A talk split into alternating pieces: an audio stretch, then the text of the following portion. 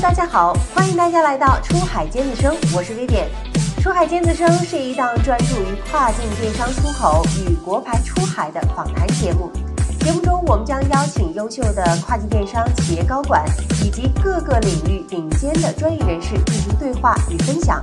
希望能够给正在跨境电商行业中的创业者们和前行者们一些新的启发和思考。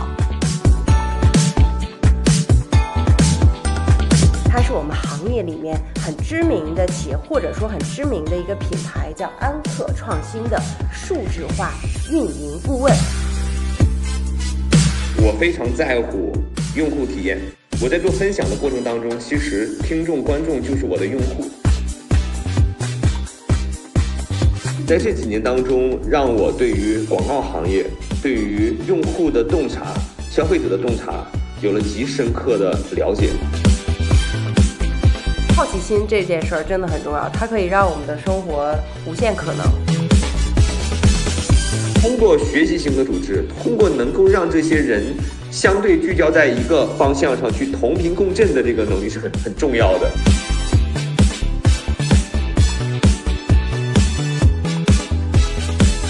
Hello，大家好，欢迎大家收听出海尖子生，我是主播薇薇。先和大家说声新年好。那在这全新的二零二三年，我们出海尖子生终于和大家见面了。那今天呢，我也邀请了我们播客的主创团队一起来到直播间跟大家见面。坐在我身边的呢，就是这档播客节目的剪辑师以及用户运营小白同学。那我们先请小白跟大家打个招呼好吗？Hello Hello，大家好，我是小白，是负责这次啊出海尖子生的节目制作，希望大家能够喜欢我们的节目。之后我也会跟大家啊经常见面的。是的，是的啊，那我们希望我们的这个呃播客节目在小白的神手之下啊，可以变得生动活泼。那我们第一期的嘉宾可以说是有非常多的标签了。首先，他很帅，然后。他是我们行业里面很知名的企业，或者说很知名的一个品牌，叫安克创新的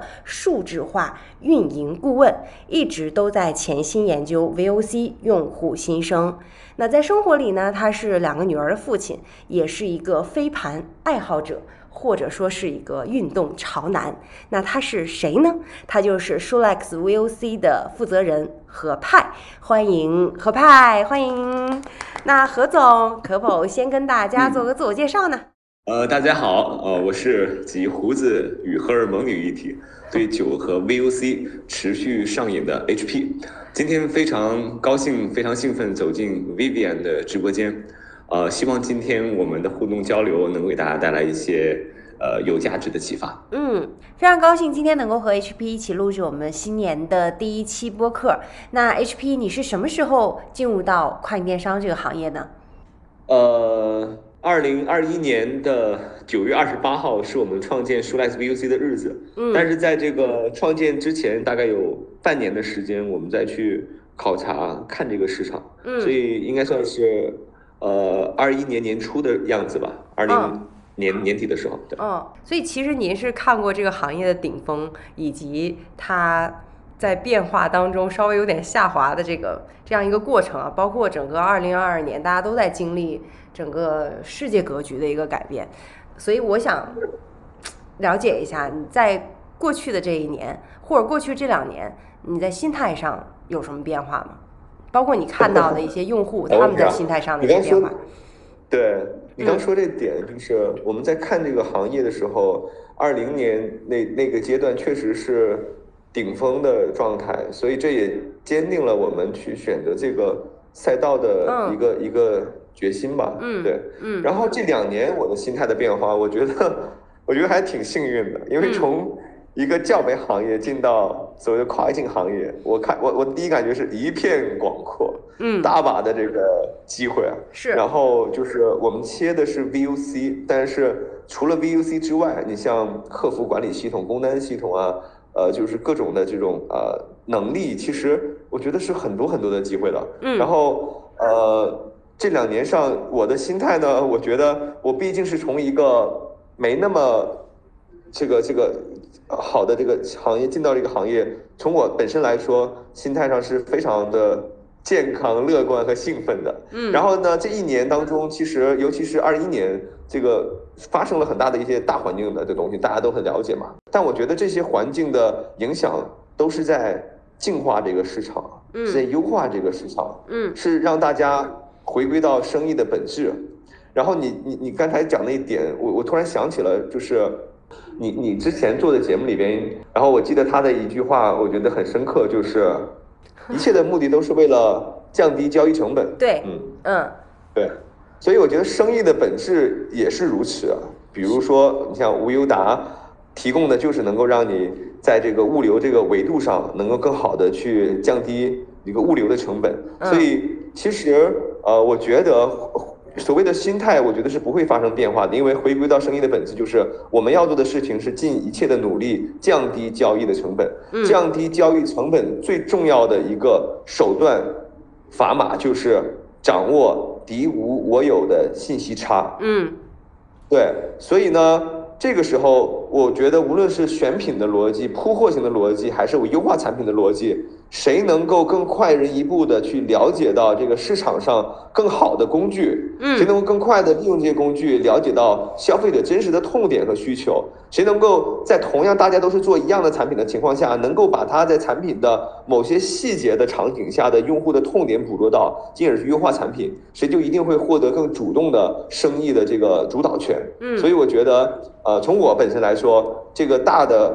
行行行业的变化的影响是净化这个市场，是让我们更容易找到一些优质的品牌方或卖家，去给他们提供更好的服务。在我们给他提供更好的服务的同时，也让他们生产出更好的产品，使得这些消费者能够被这些连接做得更好。所以我觉得，呃，首先对我来说，这个呃心态上是没有什么变化的。但我觉得这这一两个月的影响比较大的，就是在看不见摸不着的新冠病毒面前，我觉得人还是很脆弱的。我家里边，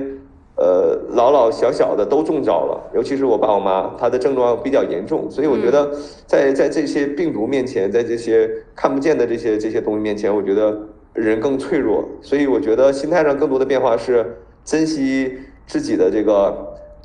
呃，身体就是你在认知提升的同时，你的身体也一定要跟得上这个这个环境的变化，或者是一些不可控的一些不确定性。嗯，有个健康的身体太重要了。嗯这是我我觉得最近的心态上很重要的一个变化。是的。活着，健康的活着。其实刚才您提到，就是在这个行业里面，包括过去这一年发生的一些变化，呃，尤其是心态上的变化，我很喜欢您提到两个字叫进化。那其实对于很多我觉得企业来说也是一样吧，就是经过了高潮，那现在在这个周期下行的这个过程当中，那是不是大家也开始在反思我的企业到底遇到了什么样的问题？对我后面需要增强我哪些能力？我觉得这个是进化过程当中必然要经历的一个一个环节。对，所以有的时候，我我要我要我要我要我要 call 一下你哈，就这点，嗯我觉得人的这个大脑其实就是一个操作系统。嗯其实我们的知识也是需要新陈代谢的。嗯你去年认为的东西和今年认为的东西一定是不一样的。嗯在进化的过程当中，其实我们的认知在迭代。嗯我去年对 VOC 的理解和现在对 VOC 的理解，和它能够为我们所谓的一些跨境的卖家带来的价值都是不一样的。嗯所以这个确实。呃，是需要我们不断去去去去去精进的东西。是的包括您刚才讲的，就是在生意上大家的一个信息差，还有就是认知差，就是最怕的就是你不知道你不知道，然后别人知道。对，这个就是咱们讲的降维打击嘛，对吧？别人在认知上碾压你的时候，你都不知道，其实这个是挺难过一件事儿。对，所以其实我觉得 VOC，呃，对整个行业来讲，包括对我来讲，都是一个比较新的词，在过去的两年里面。所以今天既然我们聊到这个这个词，包括您刚才也讲了对 VOC 的认知，过去的两年其实你也有不同的一个想法。那可不可以跟大家先介绍一下什么是 VOC？VOC，呃，就是 Voice of Customer，嗯呃，就是客户声音、客户之声。嗯我觉得我们这一年当中，是是因为哈，就我觉得为什么会会会我们会会去抢占这个 VUC 的心智？其实他说说白了就是一个用户洞察，就是一个 CI Customer Insight。嗯。然后在我们之前广告行业当中，对于消费者的分析、消费者路径的这种这种这种这种分析，他的行为轨迹、媒介的行为，这些都是我们再去分析用户的一个过程。然后之所以我们现在会这么强烈的去。去抢占这个心智，去把它赋能给更多的一些跨境的伙伴，是因为啊，我们感受到了，在刚才我们所谓的这个大的环境在净化这些市场的过程当中，绝大部分的用户、消费者和品牌之间的连接是通过产品在发生连接的。嗯，所以我们在做 VUC，此时此刻我们能提炼出一句话最经典的一个表达，就是我们能够帮助到卖家。去捕捉到消费者跟产品的情绪关系，嗯，消费者跟产品的情绪关系就是我们今时再去讲的 VUC 的价值，嗯，所以这个就是我们所谓的一个迭代的一个状态，用最少的文字能够让大家去理解它，其实我觉得就是一个，就是一个一个进步吧，对，嗯，那其实像您刚才讲，您在这个行业里面，现在比如说有两千多个。呃，微信好友对吧？基本上都是这个行业里面的卖家，然后包括您也嗯去过很多大会，跟很多大中小卖都有交流过。嗯，你觉得在目前现阶段的这个快电商行业里面，大家对 VOC 的认知和认同是一个什么样的状态？呃，我觉得我们算是。踩上了一个天时地利人和的一个好阶段，嗯，就是我也是这样认为的。如果我们早一年，对对对，如果我们早一年、早两年去讲 VUC，大家听不懂，大家也不会那么的关注，因为绝大部分的这个跨境圈的伙伴们还是能够有一个还不错的增量的。是，但是呢，平台上有了这样的一些动作约束或者是规范这样的一些卖家的一些行为过程之后。呃，越来越多的这些品牌卖家是希望能够做长期价值，是希望能够更好的把他这个生意做的可持续化。所以呢，呃，从从环境到整个大的这个这个因素都会去约束大家，引导大家去更好的去把自己的产品做的更符合人心。呃，所以呃。所以这个这个阶段当中，我觉得就是天时地利人和，在这个阶段当中，这一年我们获得的反馈，市场的反馈是，大家非常非常的关注和在乎。嗯，倒不是说一定是在乎 VUC，他们非常的在乎我如何能够更好的去建立起跟消费者的紧密连接。嗯，然后呢，呃，我们呃，因为 Vivian 应该知道，就是我们。在这一年半的时间当中，再去深度的跟安克创新再去共创，嗯，而安克创新是我接触到能够把 VUC 做到极致的这样的为数不多的一些品牌。当然，这里面像华为，像像其他的一些品牌也有这样的一些很很很强的能力。但是在跨境这块儿，确实我觉得安克创新算是沉淀出了很多很好的 VUC 的方法论、经验和逻辑理论。而我们在这个共创的过程当中，应该也有很多很多的这些呃卖家，他也想看一看，是不是我能够呃借助安科创新的这些比较好的成熟的经验，在他这个阶段里面去赋能，让他能够更好的去呃走向一个健康的品牌长期的这种价值之路。呃，刚才你也说到，就是 VOC。还有安科创新这一块儿，一直是和您，包括和您的团队一直在紧密的来合作。那其实安科创新做到现在，呃，我们讲真的是很多这个很多卖家都非常崇拜啊，包括我本人，我我很喜欢安克的产品啊，就我现在的充电宝啊，还有我们我们那个电脑的充电器呀，基本上吧，电子产品。啊，有很多都是安克的，然后我觉得整个的造型也很好看，然后功能也很好用，很耐用，对，所以我觉得这家公司能成功，一定是基于很多原因。那其实您作为安克创新的这个顾问团队，那你觉得安克创新走到现在，它现在如此成功，包括出海，包括在国内，我觉得做的也很棒。你觉得它成功的几个因素都有哪些呢？呃。我觉得这个问题，我我可能要好好的延展一下。对，呃，这一年三百六十五天，我有将近两百天都在安科创新，这我是深度的能够沉浸式的感受到这个组织、这个这个团队的一些特质。嗯所以你刚刚说是有哪些因素能够让它成为今天的这个样子？嗯我觉得刚才有一点你说的非常触动我，嗯就是安克创新它它不是一个跨境电商牛逼的这个品牌，嗯它其实就是一个产品创新的公司。嗯然后你刚才说你喜欢它的产品，有一个很重要的点是体现在它的这个设计造型很讨你巧，对吗？嗯嗯对。但是在这里边，其实，在安科创新有三种可以驱动有效创新的因子，嗯其中第一个是技术创新，嗯第二个是场景创新，而你提到的这个叫设计创新。嗯我们说技术驱动的就是最核心的技术壁垒，从最核心的原理上去做创新，这是这是最强的能力了。但是可遇不可求，尤其是现在我们说科技水平，你很难再通过一个敌无我有的一个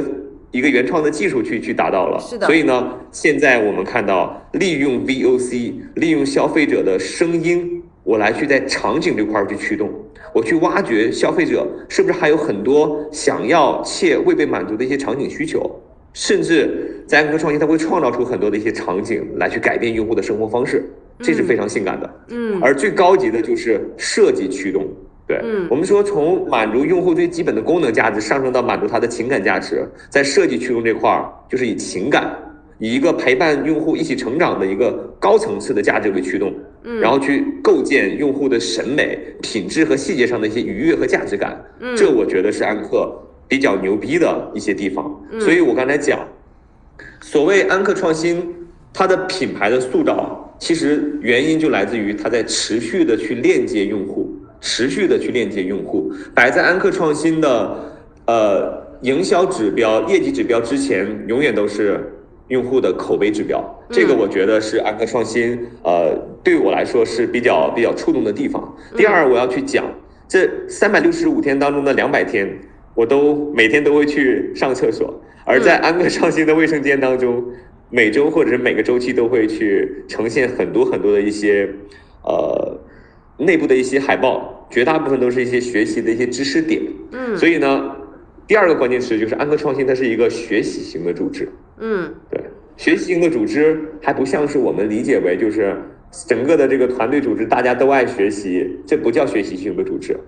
嗯整个的团队能够围绕着一个共同的方向、共同的一个知识体系去学习，进而构建一个同频的交流的话术。对于一个知识点或对于一个这个问题反映的东西，大家能够同频一致的找到问题背后的一些核心的痛点，能够定义问题的这个能力是非常非常强的。嗯所以我们讲之前很多的组织，在安科创新也是一样。因为有四千多个员工啊，你嗯不难会存在这种叫布朗运动，所以嗯每个人都在忙，但是每个人的这个力不是合力，没有力出一孔。嗯但是呢，通过学习型的组织，通过能够让这些人相对聚焦在一个方向上去同频共振的这个能力是很很重要的。嗯所以我觉得在整个去搭建呃整个的这种团队或者是组织，大家能够去围绕一个共同的方向去掌握知识体系。在安科创新还会有一个叫安科大学，这个安科大学的平台上就会围绕大家不同的这种呃工种啊，或者是一些部门去去建立这样的一些呃课程，去去去去提升自己。这个我觉得呃也是我一个感触比较深的一个点。接下来我就想到什么说什么吧，对，就是安克创新这十一年，今年是它的第十一年了。那其实这十年里面，我们可以把它简单分为三个阶段，这三个阶段也就是它品牌再去锻造、再去呃升级的一个一个状态和过程。一开始十一年前，其实安克创新就是卖笔记本电池的，其实它就算是一个渠道的品牌，它去做一些精品的选品，在一定范围内去去优化产品，但它改变不了产品的基因的，这是第一个阶段。第二个阶段呢，就是呃，我们讲叫基于 VOC，基于消费者的实时的反馈，能够把一些树干型的产品所产生的用户的积累，去倾听用户对于产品的期待，然后建议、抱怨和投诉，然后做出用户想要的好产品。嗯然后呢，去利用 VUC 聆听到这个自己跟竞品之间的竞争优势和劣势，然后去把这个品牌做一定的这种呃升级。到现在呢，其实已经算是一个领导性的一个品牌了。但在这个第三个阶段当中，其实它也在不断的去去去迭迭代，这里面会涉及到在市场细分和市场机会识别上，再去利用一些像 CTMO 的模型，快速的去有一个很强的选品的这样的一个能力。其实安科创新，我觉得哈，你像今年它上了这个呃 Anchor Make 呃 3D 打印机，啊，还上了这个蒸汽洗地机。算是我觉得表现还不错的一些产品，所以它的这个产品选品的成功率相对比较高，是因为它整个的这个组织和团队具备了一个很强的这个协作的能力。所以我们说安科创新最牛逼的产品，并不是什么充电宝啊、充电线，而是他的团队，嗯这个组织，它能够具备一个很标准化的一个流程，去把这个事情 run 下来。所以就是把方法流程化，然后呢，把这些能力呢。平台化，然后让这个组织变得开放化。所以这种流程性的组织里边，在大家能够在众多员工的情况下去做出一些决策，相对能够很成功，就是提升了一个叫决策的质量。嗯，然后这个这个一切都是来自于就大家高频的这种互动的学习和交流吧。嗯，您刚才讲到那个。安克这个创新，这个有三个方面的创新，一个是技术创新，那这肯定是一个最强大的壁垒了。对，然后还有就是场景创新，还有就是设计创新。然后刚才其实你用蛮大的一个篇幅在讲关于设计创新是如何和和用户去做链接。然后我想到一句话，我不知道对不对啊，叫用你的商品来定义用户，就是让他觉得他用了这个产品，代表了一种调性。或者是代表了一种品味，我可以这么理解吗？就是它的设计创新是不是以这个为？对，嗯，你这个理解把我下一个想分享的知识点，不是知识点啊，这个东西都都都带出来了。这里面 就是刚才讲，嗯，你看啊，嗯，安克创新是一个品牌，这个品牌针对的用户画像和人群是有它的这个形状和特性的，嗯，但是安克创新呢，又已经形成了一个新的品牌矩阵。它现在去年营收超过三十亿的产品线有三个，它的不同的产品矩阵面对的用户人群也会不一样。所以在这个里边，我们都知道安科创新已经有了它的这个七系的用户的分类的方式了，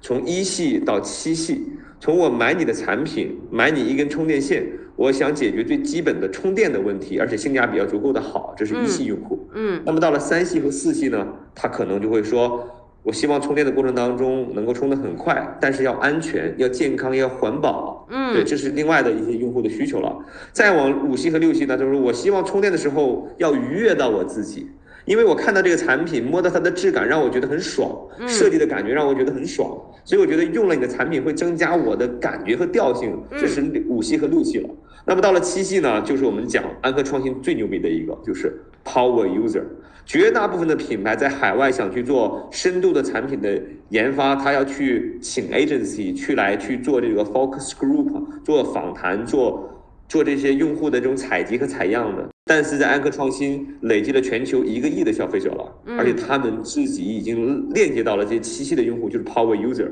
这些 Power User 能够很积极主动的去尝试它各种的新鲜的产品，愿意去包容你的一些 bug，并且给到一些很专业的一些产品的建议。嗯，所以回过头来去讲哈，我们刚才讲的那个三个创新：技术创新、场景创新和设计创新。而最核心的就是我们所谓的场景创新，因为你的品牌有不同的产品矩阵，不同的产品线针对的用户画像人群也不一样。你的 3D 打印机针对的用户画像是谁？它的消费能力怎样？它是尝鲜型的，还是这种呃环保这个这个节约型的，都是不一样的。所以跟着我一起来思考这句话。嗯，你的。产品针对的用户是谁？他是在什么样的场景下，基于怎样的痛点购买了你的具备哪一个特别功能的产品，并且愿意为此支付怎样的价格？他在买产品之前对于产品的好奇、期待和买完之后使用了产品之后，的一些情绪是否有很大的偏差和落差，这就会影响到消费者的一些情绪星级和差评的一些、一些呈现。所以，如果说我们能够利用科学的 VUC 的方法，把整个的用户的购买旅程、体验旅程和产品的生命周期做一个很深度的捆绑，那就可以使得我们每一款产品的生命周期做得足够长。而这就是安科创新在我接触的过程当中感受到它最强大的。一些一些能力和价值，太有意思了。我觉得，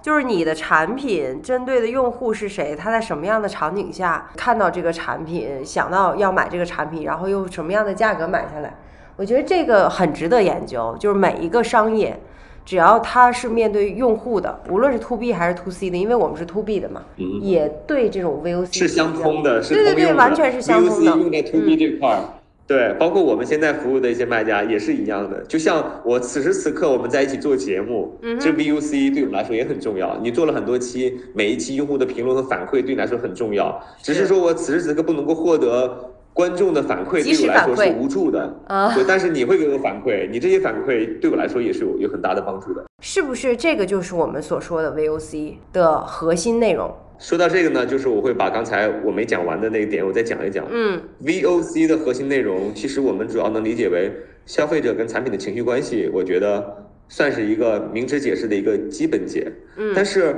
VOC 到底能产生什么样的价值？这里面有两个层次，因为我们在解决的是产品跟用户的情绪关系。嗯那也就是说，从产品的洞察维度上，你要能够做到。知己知彼，你要知道消费者对于你产品的反馈和你的产品在市场竞争的过程当中，你和竞品在 PK 的时候，消费者给到产品不同维度的综合反馈是怎样的？你要做到敌无我有，敌有我优，或者做到扬长避短。那在用户的这个洞察这块儿呢，我们要基于消费者的这个购买。链路和过程，包括他在不同的场景下的一些痛点，去聆听到他这些场景当中，是不是还有一些想要且未被满足的一些场景的机会点？嗯，然后这些都是我所谓定义的叫公域的 VOC，全域的 VOC。嗯，就是说，只要针对这个品类，无论是你的产品还是竞品，大家都能够看到消费者对于这些品类的反馈和声音。嗯，但是还有一个更重要的叫私域的 VOC，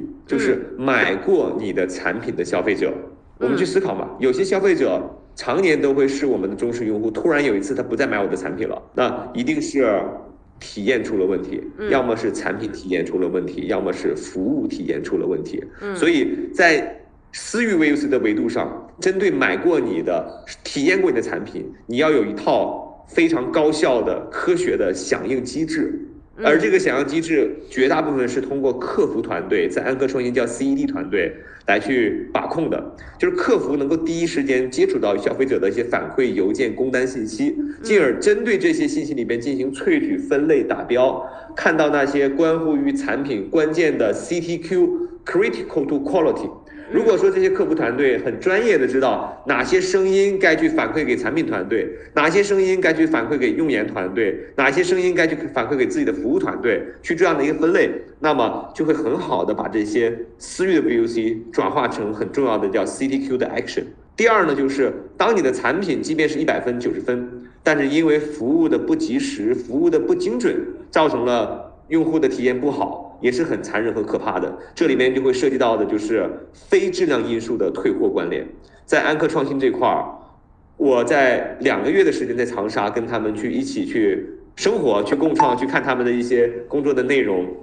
我有一个很深的感触。嗯，有一个叫 Tina 的女孩子，她是呃智新团队的一个客服的负责人，她跟我讲，她说我来到安科创新之前，在另外一家跨境卖家公司里边。他的客服团队的离职率是百分之三十，嗯，而在安科创新整个二零二一年，这十二个小姑娘一个都没走，嗯，全部都留下来了，嗯，他跟我讲，这里边会有一些偏差，有一些不一样的地方，嗯，就首先呢，呃，在选人在面试的时候，他们要求会比较高，第二呢，在入职的时候前三个月会有非常专业的封闭的产品培训，使得这些客服团队的伙伴，他对于产品的理解。是非常高级的，他知道用户的不同的痛点该如何去做一些反馈。我记得我分享过，在无忧达的这个现场，我也分享过。二零零二零一二年，十年前，安科创新收到了这样的一个用户的 VUC，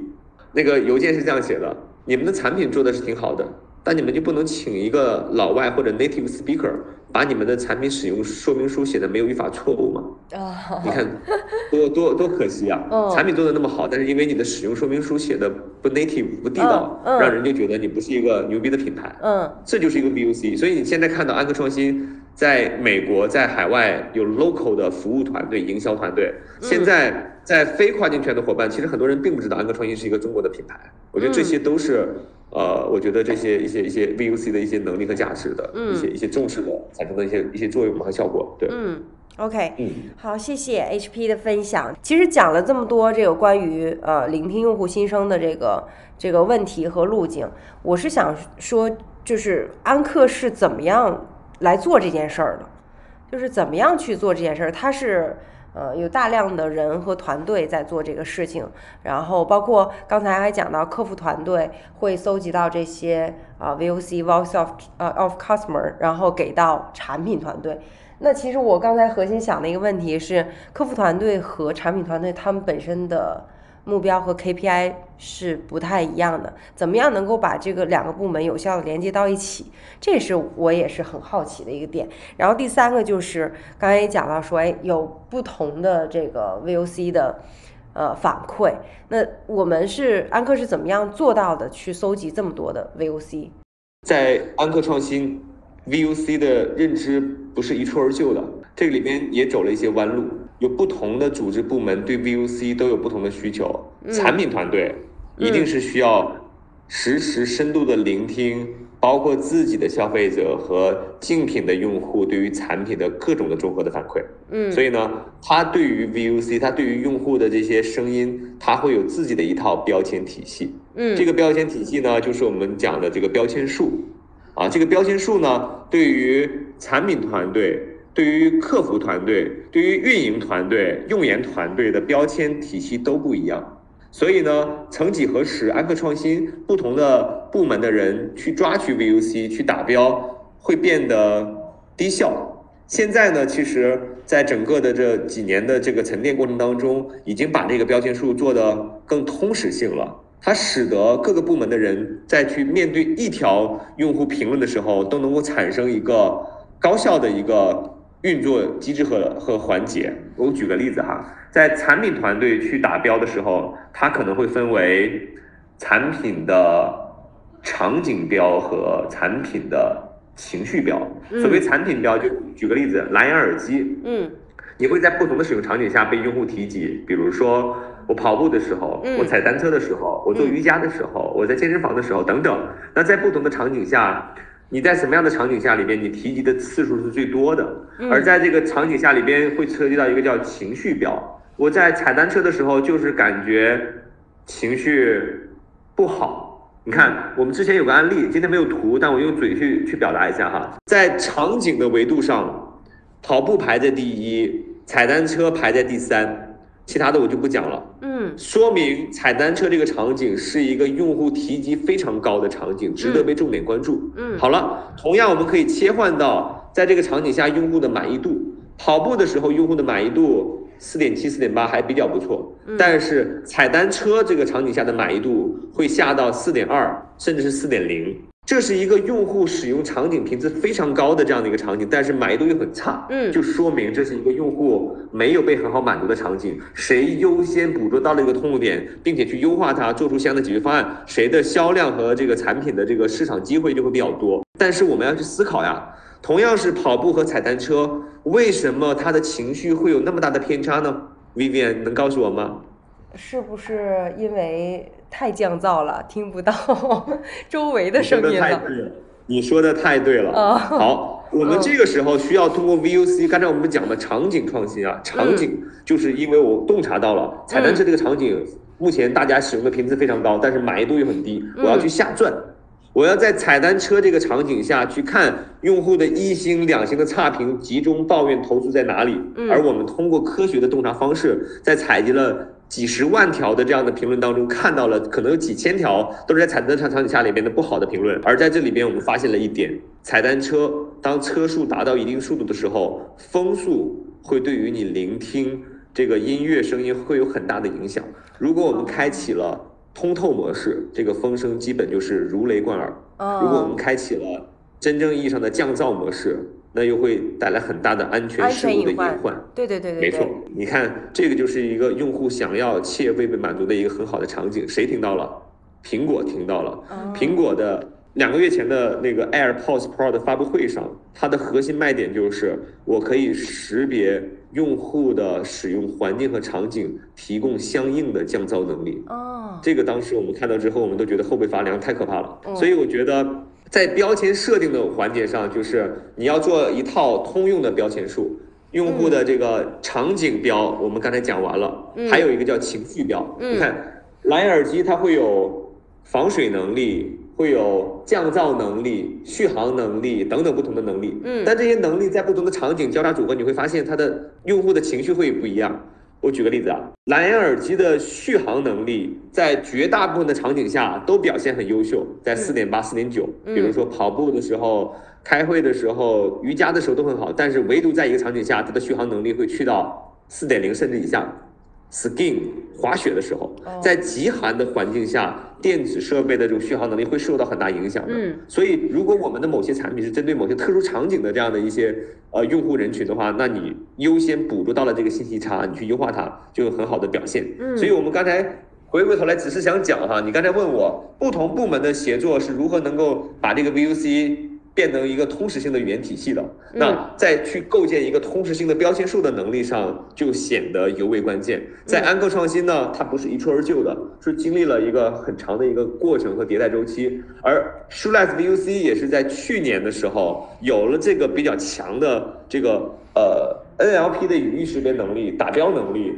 满足了安科创新在这一块儿上的一些不足，所以我们现在产生了很深度的共创的合作的机会，也产生了还不错的一个合作的效果。还有第二个问题，安科创新全球有了一个亿的消费者用户了，那是如何能够让这些消费者很愿意、很积极主动的去产生这些声音的反馈呢？对，因为这里面会涉及到一些 VUC 的噪音，比如我举个例子啊，我们说聆听消费者的声音。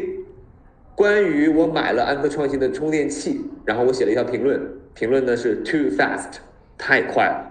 这个时候我们就会去思考，用户买了充电器，写了一条评论 too fast，这是一个好评还是差评呢？乍一听应该是个好评，嗯，但是当我们去还原语境的时候，会发现 too fast 经常会跟 too hot，not safe 这些情绪关联在一起，那它可能就是一个很重要的一个。安全隐患了，所以呢，我们在聆听用户声音的时候，要做到把它还原到相应的语境上。在一条评论当中，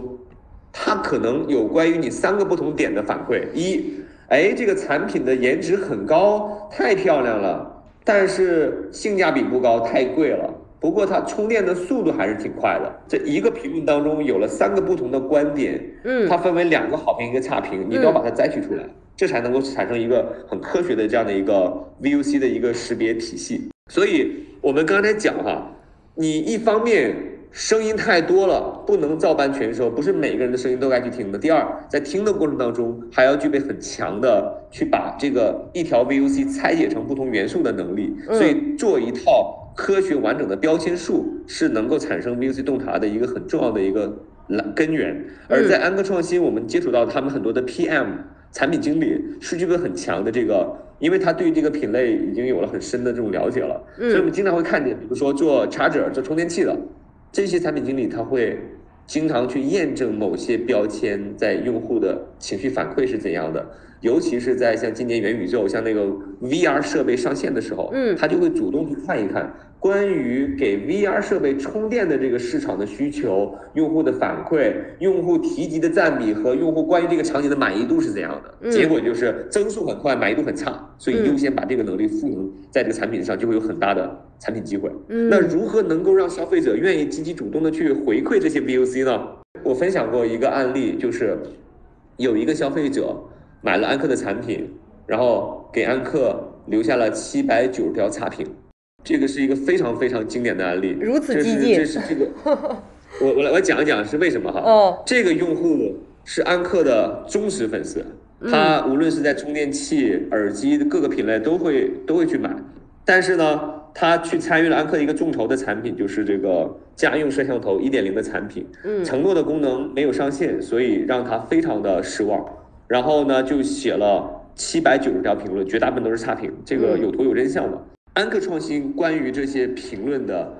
回馈方式，不仅仅是针对这一个人哈，所有的评论都是正面去回复，正面去响应，正面去给出解决方案。嗯我们要知道，仅仅有百分之十甚至都不到的消费者愿意花时间和精力给不好的体验去写下评论，绝大部分的消费者基本直接就离开了，再也不会去有回馈和反应了。嗯而正是因为我们对于这个消费者一条一条正面的回复和反馈，才让我们有机会深度的了解到这个用户就是我们所谓的安克的七系用户 Power User。哦他持续的陪伴安克的不同的产品在成长的过程当中，他是家用摄像头这个品类的专业用户。所以呢，他在看到安科创新给到的一些回馈反应的这个态度之后，自己在家里边搭建了一个产品的测试体验场景，来去测试家用摄像头 WiFi 感应的灵敏度。测试完之后，给产品团队写了一封邮件，里面有十七条的 To Do List，十七条的产品优化建议。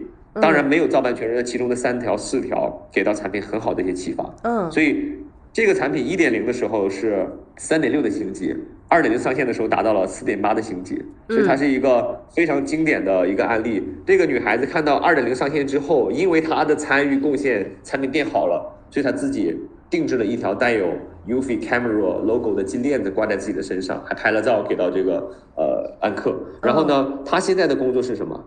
就活跃在安克的这个 UFI 的论坛上，去回答一些消费者对于产品的一些好奇、疑问和问题。这就是一个非常经典的，从黑粉到金粉，从七百九十条评论到十七条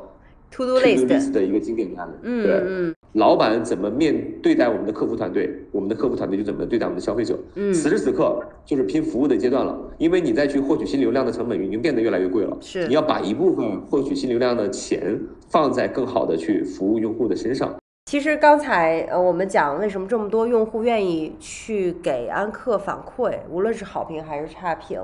那其实更多的是我们安克的一个态度，就是我们的所有的客服人员愿意正面的回复和反馈，并且听取用户的建议，去重构我们的产品或者优化我们的产品，让他们觉得，呃，他们对于一个产品是有参与感的。那其实我也想代表我们的这个用户哈，问问 HP，就你觉得什么样的公司到哪一个阶段啊会需要 VOC 这件事儿？呃，此时此刻，随时随地，anywhere 都可以去做 VOC。嗯然后呢，不同的阶段做法和工具会有不一样。嗯然后像安克创新的营收百亿，然后用户的数量达到了一个亿的这种累积，它会需要很强的工具方法的能力，减少人人力的这个成本，然后嗯去做这个这个输出。嗯我要讲的一点就是，VUC 并不是说一定要去帮助你把品牌做好的，嗯就是你卖产品的本质，你要把产品做好的本质，还是要去聆听用户的反馈的。嗯所以呢，我觉得一，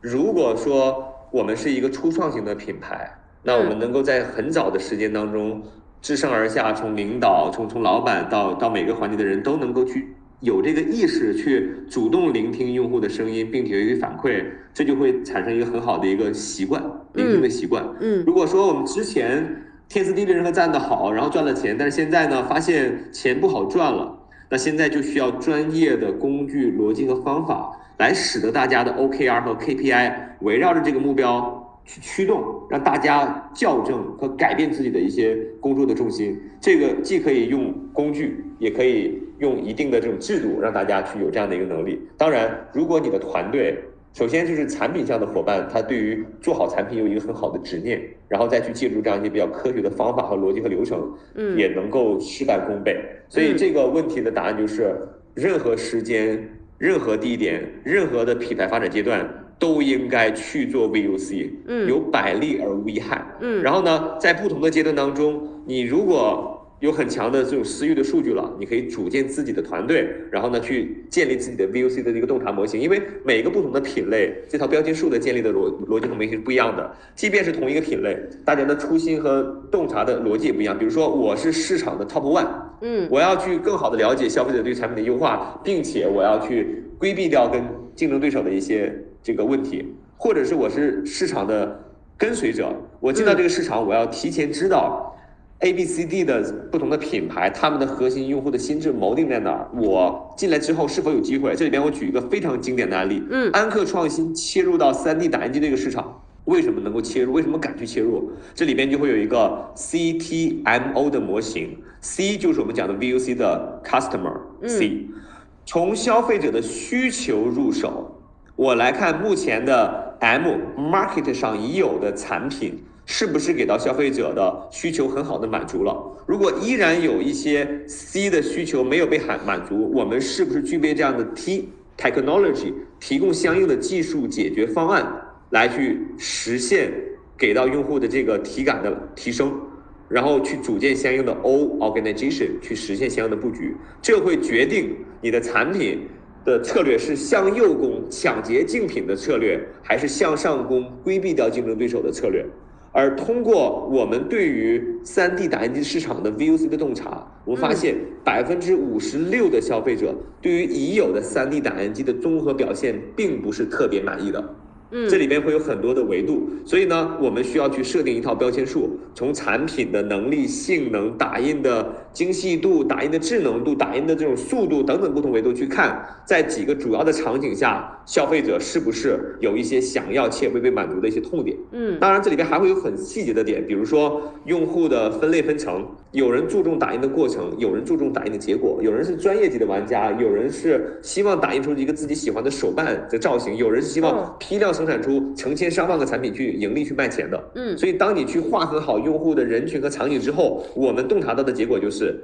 slow speed 和 hard to use，打印速度太慢。打印的不够智能，是这个行业上目前最痛的点。好了，那我们说 CTM 的模型里面的 T，我们是具备这样的一个技术的解决方案去提升打印的速度呢？OK，我们具备。好了，那这个时候我们才去在整个的营销的维度上，在产品的核心的卖点上去把高于常规打印产品五倍的速度成为核心的卖点，嗯才有可能在这么竞争激烈的环境当中去脱颖而出。嗯所以我觉得，你看这个维度呢，是你在去定义一款产品。去做一个新品的时候，你就可以用到 VOC 的能力了。嗯当然你已经很成熟了，你也需要去了解你的用户的反馈了。所以任何时间、任何阶段都应该有这样的意识。你没有钱就去养成这样好的习惯，人肉的方式去阅读、去聆听。你有很好的能力和工具，你就去用很好的工具和方法论去使得这个 VOC 能够更快的为你的产品决策和营销决策赋能。呃，我其实可以理解为 VOC 的工具可以解决的是认知和逻辑以及方法论的部分。那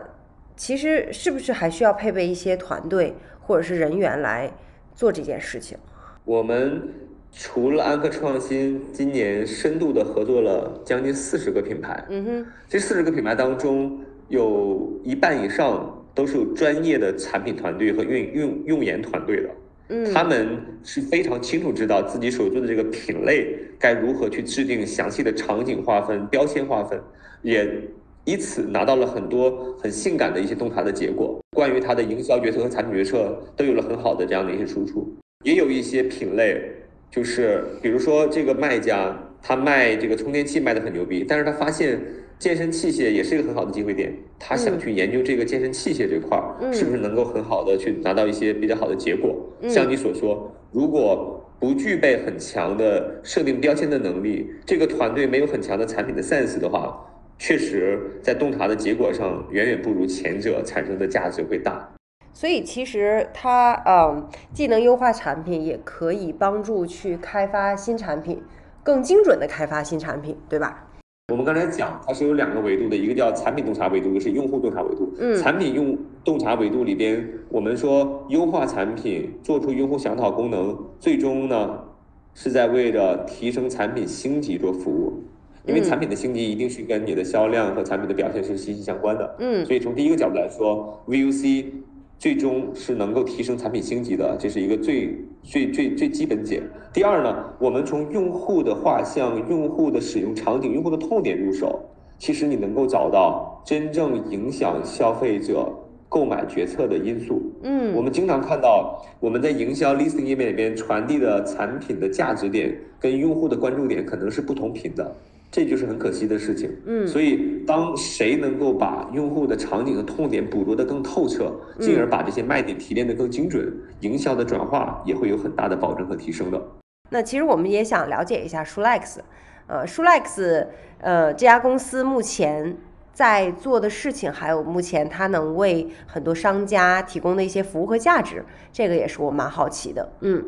呃，首先我觉得很荣幸哈，就是我们在跨境这个领域当中，嗯能够被安科创新信任，所以我们这一年半的时间当中，算是一个相互赋能的状态。在经验、在洞察方法论的沉淀上，我们已经把它融入到了我们这个洞察的这个方法里边。然后在数据、在 AI 分析、在 NLP 的这个打标能力上，我们给安科创新带来了很大的这个效率的提升。就首先。你用人肉的方式看个三五千条的评论，可能就就已经到极限了。嗯但是我们现在可以让它在很短的时间里边把全域几百万条的评论进行更快的分析。哦你可以理解为我们能够给安克创新提供瞬间去做到一百万条用户问卷的能力。当然，你要提前把这些标签设计的足够科学，嗯然后去嗯看这些消费者对于这些不同的产品功能的一些情绪的反馈，嗯这是一个很强的这个提升效率的能力。除了这个亚马逊之外，还能够把社媒的各个平台的能够产生用户声音的声音收集进来，然后去做分析。